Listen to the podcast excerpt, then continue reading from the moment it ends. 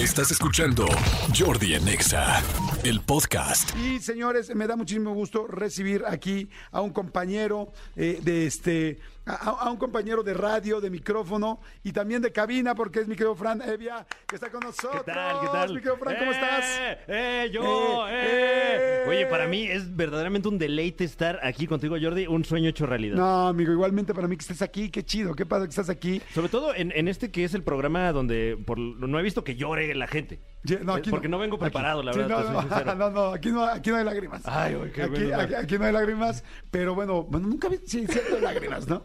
Sí. Sí. ha habido lágrimas, pero no, no, no, no es el formato. Bueno, si no, ahorita a ver, este, me pellizco, a ver qué A hago. ver qué chingados Es que hacemos, sí ¿no? he sufrido, Jordi. Sí, Sí. he sufrido, de verdad, créanme. Y ahí empieza. Fíjate que luego me pasa real que en las entrevistas de YouTube empezamos y al minuto 6 empieza a llorar el invitado. Y yo digo, y yo digo, ¿por? Pero si, si nada más te pregunté tu nombre y tu edad, ¿no? Bueno, lo de la edad lo entiendo con muchas de las actrices, que Claro. les duele mucho, ¿no? No, si me la preguntas a mí ahorita, creo que sí, sí No, podría ¿cuántos eh, años tienes, extender un sollozo. Tal vez. Ya me la estás preguntando. Que llore, ¿verdad? Híjole, qué bárbaro. ¿Cuántos años Eh, tienes? ahorita tengo 36 años. No manches, Sí. muy buenos. Este, 36 es increíble. Sí, eh, eh, pues, bu- bueno, bueno, ¿Sí? qué bueno. Es que bueno, cuando, cuando tengan los míos, que son 51, vas a Claro. entender por qué 36 son lo máximo. Voy a decir, ay, ¿por qué desperdicié Sí. esos momentos? Exacto, de júbilo. Oye, mi querido Fran, bueno, tú está- estás en la, evidentemente en la caminera. Es correcto. Te escuchamos todos los días. ¿A, partir de qué hora empieza la caminera? Estamos de 7 a 9 de la noche, de lunes a viernes, a través de EXA para eh, pues este la Ciudad de México, allende sus fronteras, y más aún fuera de, de esta espectacular República Mexicana a través de exafm.com. Exacto. ¿Qué tal? Ya me aprendí todos Muy los bien. mensajes clave, ¿no? Qué muy bonito, muy bonito. Pues bienvenido a Micrófono Abierto. Nos gusta mucho Gracias. invitar a gente que hace stand-up, a gente pues que pues es muy ocurrente realmente con una agilidad mental importante, porque digo, no puedes hacer stand-up si no tienes literal esas, esas características básicas. ¿Estás de acuerdo? Pues me voy enterando, la verdad, ¿eh? Y Creo que ya vi dónde está el error, fíjate. Exacto, ya, ya entendí. Oye, ¿cómo empezaste a hacer stand-up? ¿Cuándo Em, empezaste? ¿Cómo fue? Tiene un rato, empecé en enero de 2013, más o menos. Acabo de cumplir 10 añitos de, estar ahí, este, eh, pues de necio, intentando y, y- y no dándome cuenta de que nomás no va a funcionar. Pero pues bueno, ojalá que sean todavía algunos otros años de, de seguir sin darme cuenta, ¿no? Exactamente. Eh, eh, yo ya hacía comedia, escribía en ese entonces para Eugenio Derbez. Le mando un, un saludo. Este, acá andamos, ¿eh? Usted habilíteme, ¿Cómo conseguía. Ah, Eugenio Derbez a sus escritores?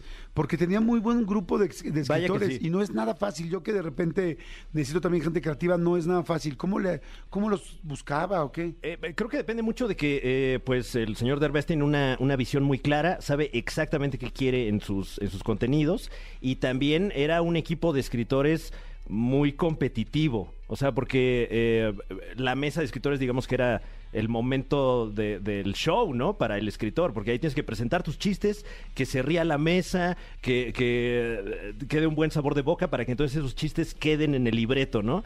Y yo creo que eso es lo que, lo que le permite al equipo de Eugenio, pues, mantener ese... Ese nivel. eh, claro. ¿Y qué te tocó escribir a ti? Yo estuve- ¿En qué estuviste metido? Estuve como del año 2008-2009 hasta el 2010 y por ahí. Eh, eh, Eugenio hacía muchas entregas de premios, los Latin Grammy, por ejemplo. Hicimos todavía la última temporada de La Familia Peluche, mm, eh, Mundial, Olimpiadas, Sudáfrica, Londres. Guau, pues un chorro de cosas. un- una gran escuela. Qué padre, Sí, qué sí. padre, amigo. Y casi no me casi no me costó, ¿eh? Me cobraban bien poquito de la, de la colegiatura, fíjate. Pues fíjate que ya cuando uno eh, está a esos niveles, como en el que tú estuviste, sí en serio uno está en la mejor escuela, de No, la verdad es podría sí. uno hasta pagar. Sí, sí, Fíjate, sí, yo- yo- yo- en las juntas yo decía, es que esto que estoy viviendo, o sea, yo pondría mi domingo aquí nomás por porque me dejaran estar aquí sentado. Fíjate que tú estás mm, más chavo, entonces igual no te tocó la época de WFM, pero era una estación que era famosísima en este país y era una estación pues muy, muy creativa y muy diferente. Y yo moría por estar ahí, ¿no? O sea, yo tenía 16, 17 años y yo escuchaba WFM, me sabía los promocionales, me sabía los comerciales, me sabía todo lo de la estación, no lo sabía memoria. Y este, y bueno, finalmente hicieron un concurso para universitarios y después de muchas complicaciones porque me fue terrible en el primer concurso, dijeron eh, dijeron mi nombre al aire diciendo que era terrible lo que habíamos mandado. No. Sí, sí, sí, sí. Bueno, Órale. mío y de todos, porque mandamos como 80 personas este eh, ¿cómo se llaman? programas y dijeron que los 80 eran una mierda prácticamente. Órale. Y que era una pena que que la comunicación se fuera a quedar en manos de personas como nosotros. Y tú emocionado, ¿no? Sí, Me mencionaron ahí, Sí, sí, sí. dijeron mi nombre. Te lo juro, así fue. Y cuando oímos nuestros nombres fue así de Eduardo Suárez, Gabriela Gutiérrez y Jordi Rosado, y éramos de... ¡ah! Y dijeron, queremos decirles que es una pena lo que ¡No! mandaron. O sea, que, que- que no se pueden llamar ni siquiera estudiantes con lo que mandaron. O sea, terrible. Bueno, yo no sé qué hicieron los demás, ya, esa es una historia muy larga. Pero bueno, para acabar pronto, eh, volví a entrar al concurso, volvimos a entrar, lo ganamos. Guau. Lo ganamos tres veces y a la tercera vez nos contrataron. Bueno, no nos contrataron, que era lo que queríamos. Nosotros para eso hicimos tantas veces el concurso. O sea, lo que queríamos era trabajar ahí. Y trabajamos tres años, Lalo Suárez, Gaby, Gaby Gutiérrez y un servidor, tres años en WFM, de la cual jamás en la vida recibimos un solo peso, nunca ni un peso.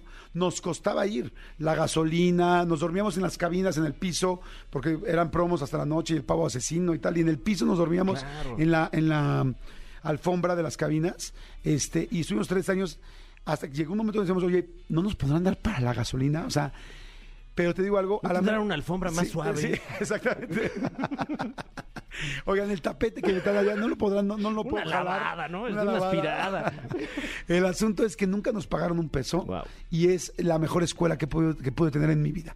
Hoy te puedo decir que hoy yo te estoy entrevistando gracias a esa escuela porque me enamoré del radio ahí. Wow. Ya, ya, me estaba, ya me había enamorado, pero una cosa es enamorarse de la mujer de la, de la mujer de la foto y otra cosa es vivir y despertar con ella. Y, y la importancia de, de- de- de la, la entereza y el carácter en este caso, ¿no? Porque cualquiera con lo primero que me contaste hubiera dicho, no, pues no sirvo para esto, me voy a dedicar a otra cosa. Y, y haberle entrado dos, tres veces y luego dos, tres años sin... Órale, wow. Sí, sin sueldo ni nada. Así es que yo siempre le recomiendo a toda la gente, si algo te gusta mucho y estás en un buen lugar, aprende. Aunque no te den dinero, aprende, aprende, aprende, porque te lo están pagando en este, en, eh, eh, pues de alguna manera, pues sí, en conocimiento, ¿no? Claro. O sea que qué padre, amigo. O sea que ahí estamos, mira.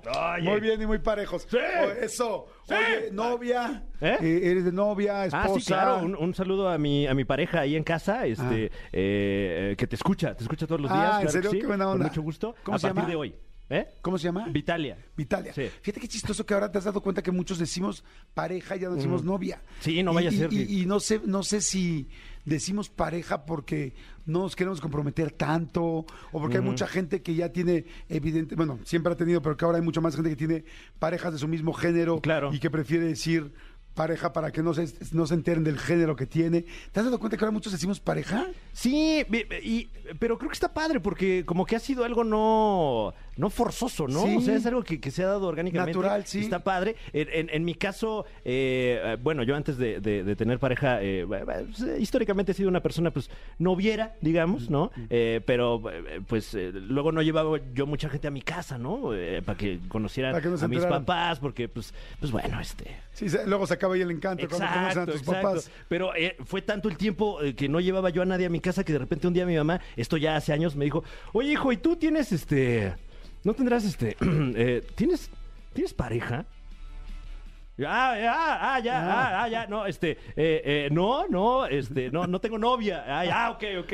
Porque, pues, Sí, como que sea, como quiero hacer la pregunta para ver Sí, qué onda, ¿no? ¿Por qué no, la, por qué no la conozco o lo conozco? Pero ¿no? un detallazo de, de- de mi mamá, este, que, que, pues no Sí. propiamente me, me preguntó si Novia. ya quería yo salir del closet. Le digo, no, todavía no, jefa, pero yo te aviso. Exactamente.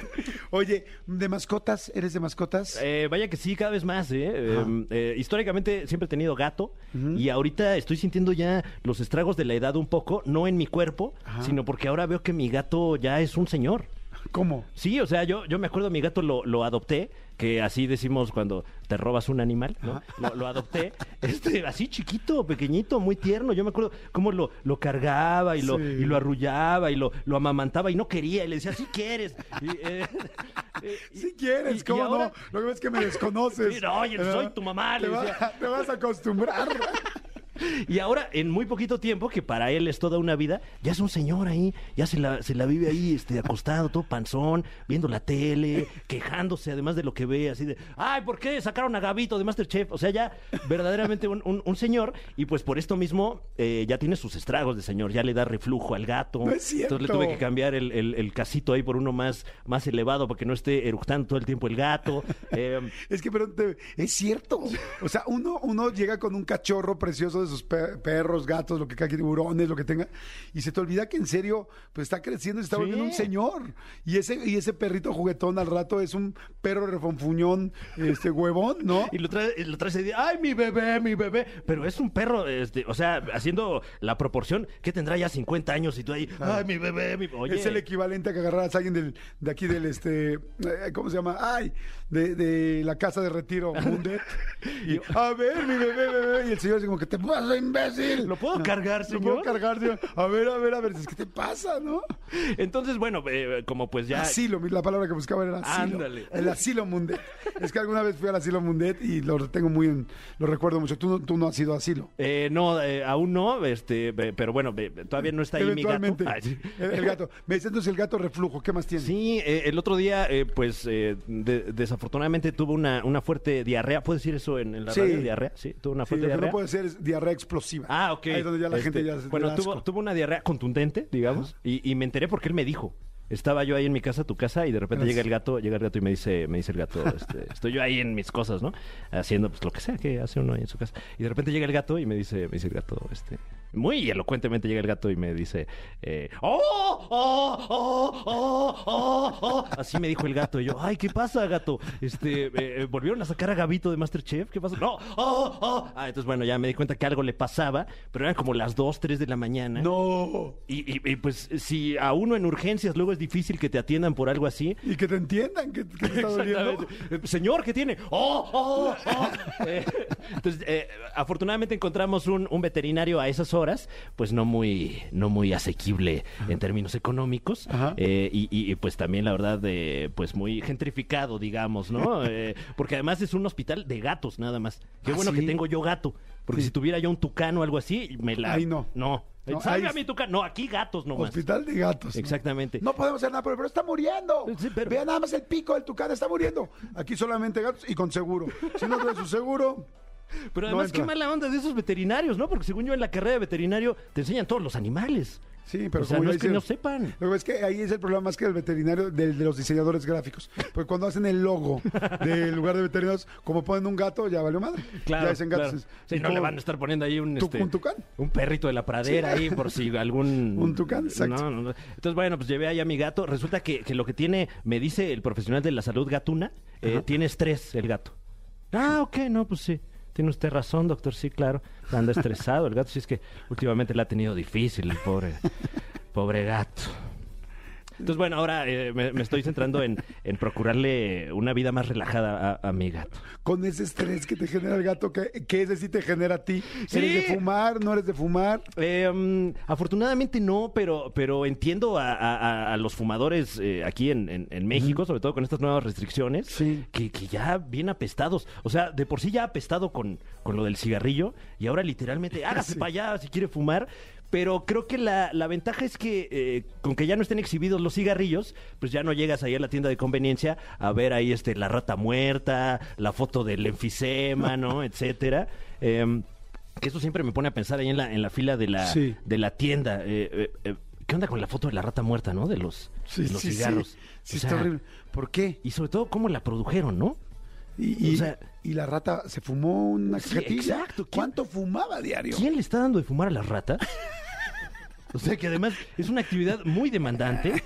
Número uno, atrapar a la rata. No sé si has tenido eh, de repente este ratones en tu casa, espero yo que no. Pero es una actividad por lo menos de todo el día Sí. y que te enemista con tu familia. Sí. Ya de repente hay gritos ahí de ¡Pégale ahí con la escoba! Y ya de por sí te peleaste con tu familia, te tardas todo el día en agarrar a la rata y luego enséñale a fumar. También Sí, es una sí. actividad de todo el día. O dale de fumar en la boca. Porque si no aprende. A A ver, ver, a a ver. ver, fúmale. No, pero yo me acuerdo en la prepa me querían enseñar a Dale fumar el y- golpe, dale el golpe. ¡Pa' porque- adentro el humo! Y- igual con la escoba, o sea, no, o sea, Sí, no, no, Entonces, no. bueno, afortunadamente ya no, ya no vamos a estar viendo esta, esta imagen tan. Esa campaña, sí. Sí, sí, sí, porque me hace pensar, pobrecitos animalitos. Sí, la verdad, estoy, estoy de acuerdo. Oye, y ahora con el stand-up y con todo lo que estás haciendo, pues evidentemente uno viaja mucho cuando Mm. Sí. uno está haciendo stand-up y haciendo, pues, giras, ¿no? ¿Cómo eres, por ejemplo, para el avión? Eh, soy muy neurótico, la verdad, para el avión. Eh, la verdad es que me, me jacto de ser eh, gente como uno, GCU. Entonces, eh, eh, no, no suelo viajar en primera clase porque no me alcanza, pero eh, sí, sí me, me, me, me dejo llevar por todos estos lujos de la primera clase cuando entro al avión, ¿no? O sea, entro y luego, luego ahí estoy chismeando a ver qué les dan a los de primera clase. Así, ay, mira, se le dieron una cobija. No, es que sí le va a dar frío de aquí a Torreón, ¿no? Ay, mira, ese tiene una taza. Ay, no. Ay, ya lo vi a los ojos, ya le echó a perder el, el, el, el viaje este señor. Cierre la cortina, cierre la cortina. Eh, espero que algún día me, me alcance para, para viajar en esa clase, la sí, primera. es un poco gandalla lo de la cortina de primera clase. Neta, porque ¿qué te da? O sea, no da silencio, no da, o sea, nada más es mamón.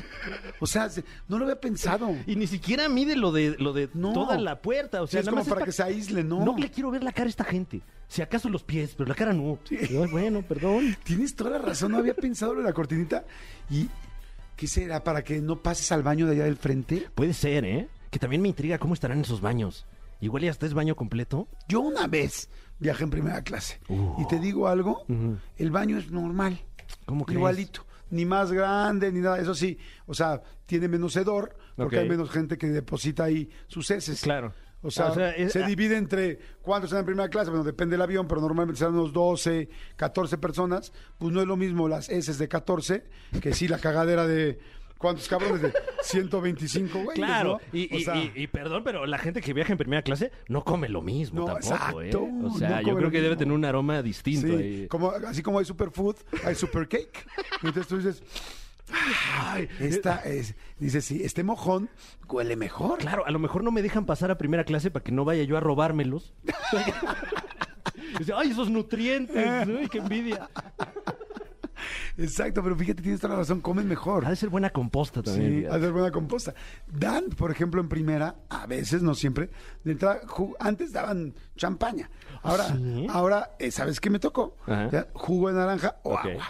¿no? Lo cual sí es muy alivianado porque como normalmente te quitan el agua, eh, el paso de seguridad en, el, en el aeropuerto, y si se te olvida comprar una botellita adentro, pues entonces sí andas sediento y eso sí es una buena opción. Uy, bien, ¿eh? Sí. Bien. Fíjate que en, en turista me, me tocó el otro día, este, o sea, me dieron agua, pero en una cubeta.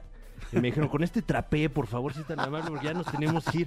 Yo, bueno, está bien. Oye, sí, es que ya neta, cada vez los aviones están más gandallas, o sea, ya, o sea, volar normal, ya quitaron otro asiento. O sea, Ah, ya, sí. ya, hay, ya hay este, más bien ya le añadieron otro asiento. Ya hay em, aerolíneas, yo he voleado muchas veces ya últimamente, que estás mucho más pegado y que ya ninguno se reclina. Claro. O sea, ya no se reclinan, güey. O sea, nos quitaron primero la comida, luego nos dieron cacahuates, nos quitaron los cacahuates, Uf. ¿no? Y ahora ya nada más nos quitaron espacio y ahora ya nos quitaron la reclinada. ¿Qué sigue? O sea, no vas a llegar a tu destino. ¿Qué sigue? No sé, ¿eh? Por- Fíjate que uno, uno, uno de esos de esas restricciones que sí me gustan de, de- del avión es que antes había algunos aviones que tenían una pantallita para cada persona para que vieras ahí alguna película o algo, ¿no? Pero yo soy una persona muy indecisa, entonces me la paso todo el vuelo nada más a ver qué veo, dos episodios de Two, and a- de Two and a Half Men, o esta película, qué, y de repente ya llegamos a Torreón, ¿no? Y ahora lo que ocurre es que ponen como una pantalla por cada tres asientos, entonces nada más te asomas a ver la película que está viendo la otra persona, sin audio, obviamente, y ya tú te vas imaginando los diálogos, ¿no? Hasta te diviertes más viendo ahí, ay, ¿qué estará diciendo ahí al Pachino? Completamente de acuerdo. Oye, sí, es, es muy chistoso cómo han cambiado el rollo de los vuelos. Neta, sí está muy... Sí, es cierto, porque además como dijeron, ya todos traen su teléfono Claro. o su iPad, entonces ya quiten las pantallas. Entonces, y si se me olvidó cargar algo, Uf. y si no tengo el dato, sea, si no te manejo pasos, este, el, el gasto normal de los, los datos, también son caros los datos. Luego no andas bajando películas nada más, o si ya se llenó mi memoria, ahí voy solo, sin, sin agua, sin este, sin jugo de naranja y sin cacahuates, y ahora sin pantalla. Ay, no. Sí, está cañón. Está, sí. es- eh, tú lo has dicho, Jordi, está cañón. Está cañón. Lo dijo, lo dijo, no lo puedo creer. Oye, sueño ¿sabes hecho qué? ya algo realidad. ¿Sabes qué es lo único que me gusta de los de las líneas aéreas que ya no tienen, que ya no se reclinan? Que yo como siempre documento al final y todo lo hago medio tarde en ese aspecto, este, siempre me tocaba el que no se reclinaba, el que está atrás del de emergencia. Entonces ya por lo menos cuando veo que no se reclina digo, ah, huevo, ya todos estamos iguales. Sí, se, se te emparejaron, ¿no? Ya los demás. Oye, Miguel Frank, qué gusto verte, platicar Igualmente. contigo. Oye, ¿dónde te vamos a poder ver? Bueno, evidentemente escucharte en la caminera a partir de las 7 de la noche todos los días en esta misma estación para Es que correcto. lo escuchen. Este, bueno, toda la caminera.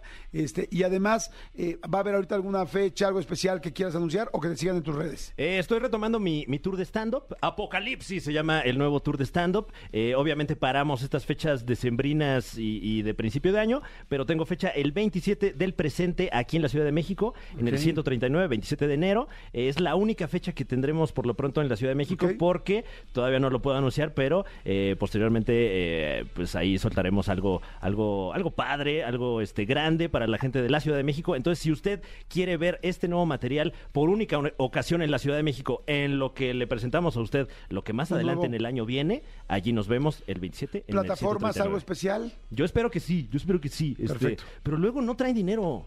O sea, te Sí, dicen, son- es que aquí va a ser mucha exposición, te va a ver mucha gente. Y yo, pues sí, está Sí, bien, pero, No como exposición. pero hay que pagarle también al señor camarógrafo. o sea, ¿qué hago? exacto. Completamente de acuerdo. Oye, ¿y tus redes son?